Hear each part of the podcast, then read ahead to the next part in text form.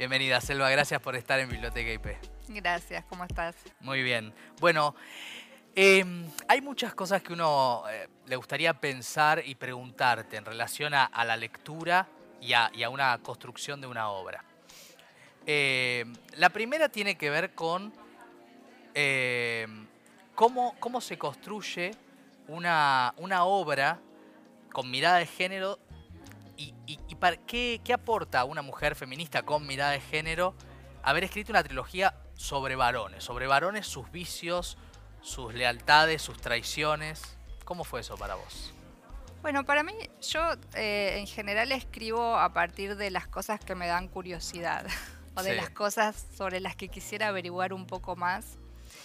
En general, las ficciones tampoco dan una respuesta, porque a medida que empezás a hacer preguntas, cuando o te empezás a hacer preguntas, aparecen más preguntas en vez de aparecer respuestas. Y un poco así empezó esta idea de estas tres novelas que en principio no iban a ser una trilogía, o sea, en principio se fue dando así medio casualmente, pero cuando empecé a escribir em, eh, El viento que arrasa, que es la primera de estas novelas, mi curiosidad era, bueno, ¿qué pasa con un... O sea, siempre me interesaron además las relaciones familiares digo, en, todo lo que tengo anterior escrito, que, es, eh, que son relatos, eh, aparece siempre el tema.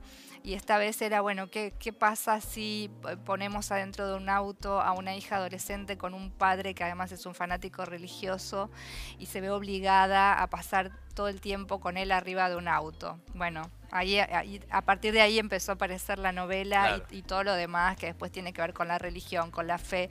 Y bueno, y ahí ya aparecen entre la relación paternal, digo, ya la paternidad, el paternalismo, el, patriarcado, digamos, está todo como muy, este, eh, muy entrelazado ya en esa novela.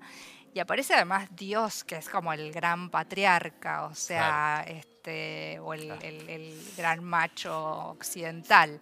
Em, y, bueno, y después a esa siguió Ladrilleros, donde ya la, pregunta era, bueno, ¿qué pasa en un ambiente marginal, eh, súper machista, si un varón homofóbico, si un varón eh, cis, hetero, eh, se enamora de otro varón.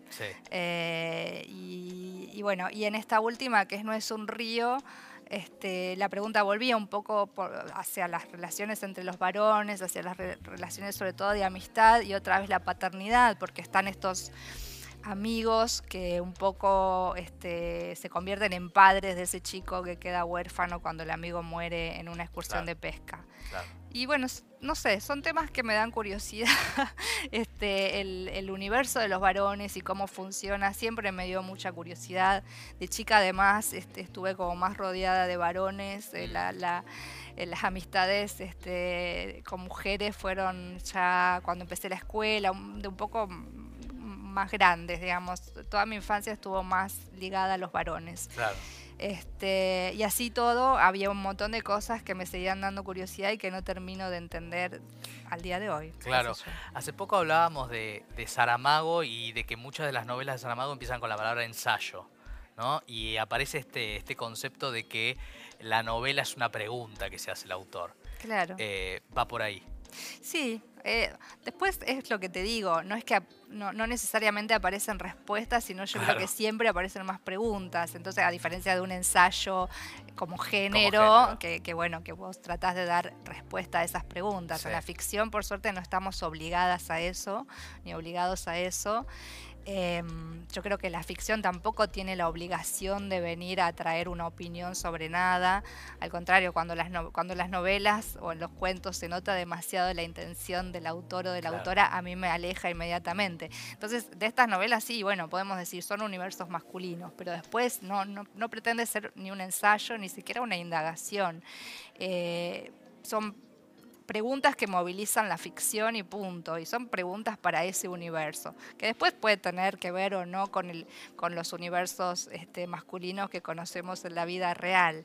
Pero no, no es en lo que pienso mientras estoy escribiendo. Sí pienso cómo funcionan los varones de esa ficción, esos personajes. Claro.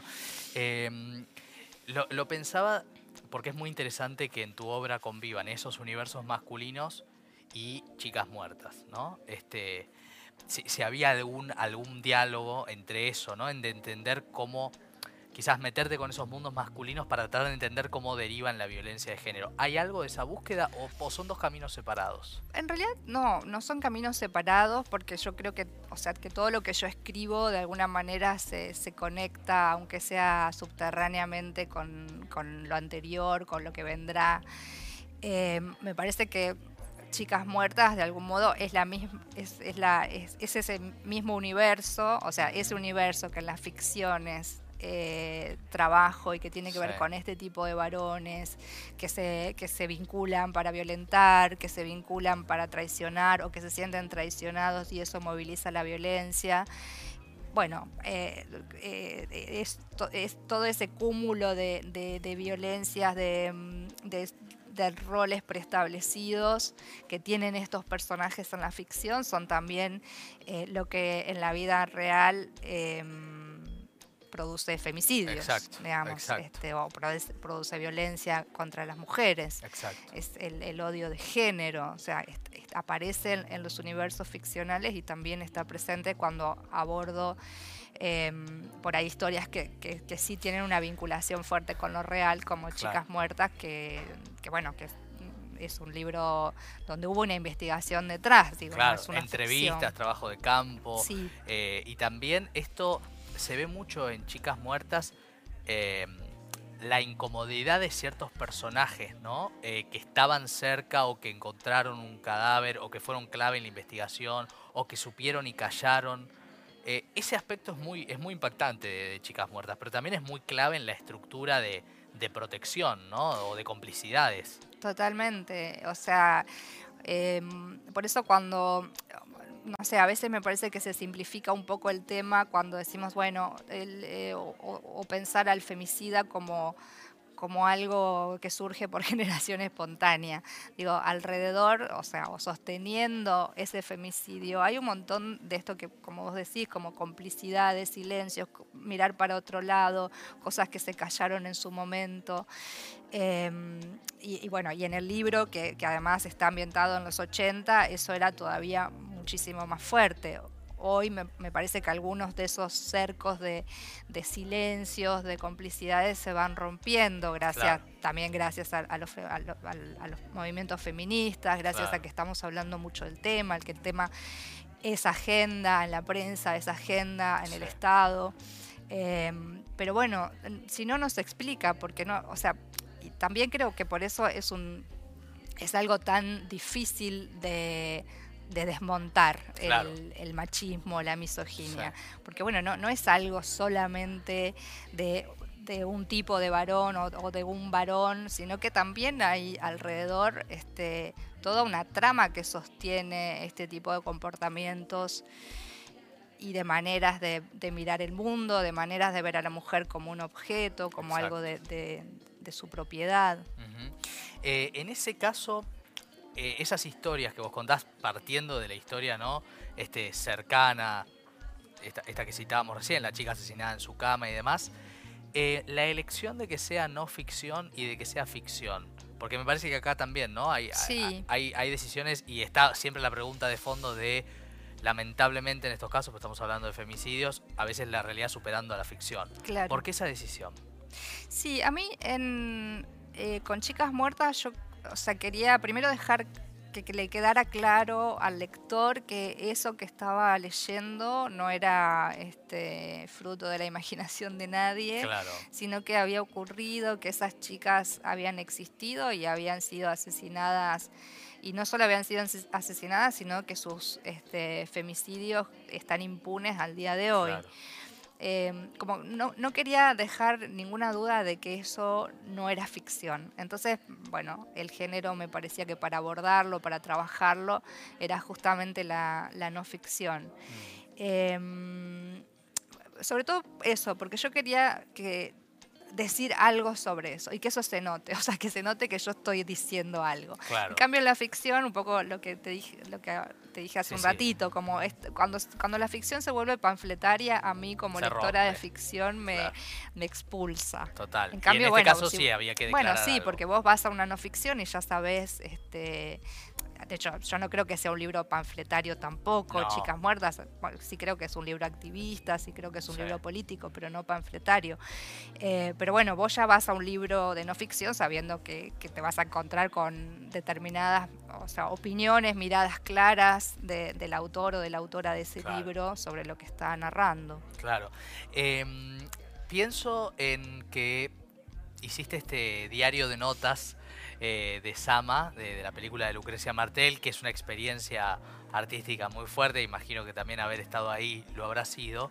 Em, y que en tu literatura hay una cosa cinematográfica, hay una potencia de imágenes, muchas veces vinculadas a la, a la naturaleza, ¿no? No es un río, esa cuestión selvática, uno siente la humedad cuando va leyendo la novela, eh, en el viento que arrasa esa tormenta, ¿no? que es como un momento operístico también. Em, ¿Eso es algo que es innato en vos? ¿Es una búsqueda? ¿Cómo, cómo funciona? Em, no, en realidad a mí me funciona, cuando escribo necesito ver lo que estoy narrando. Entonces creo que después eso es lo que causa ese efecto un poco, este, como decís, cinematográfico o de imagen.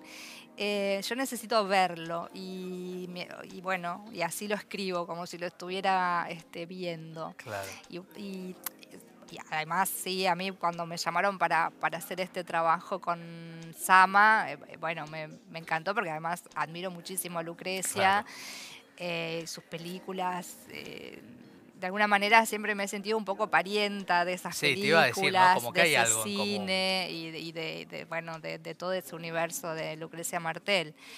Em, pero no es algo que yo busque, digo, no es buscado, no, es que yo digo voy a escribir un libro que parezca una película, pero sí es, como sucede? porque es como la manera que tengo de escribir, em, que es como viendo las escenas realmente.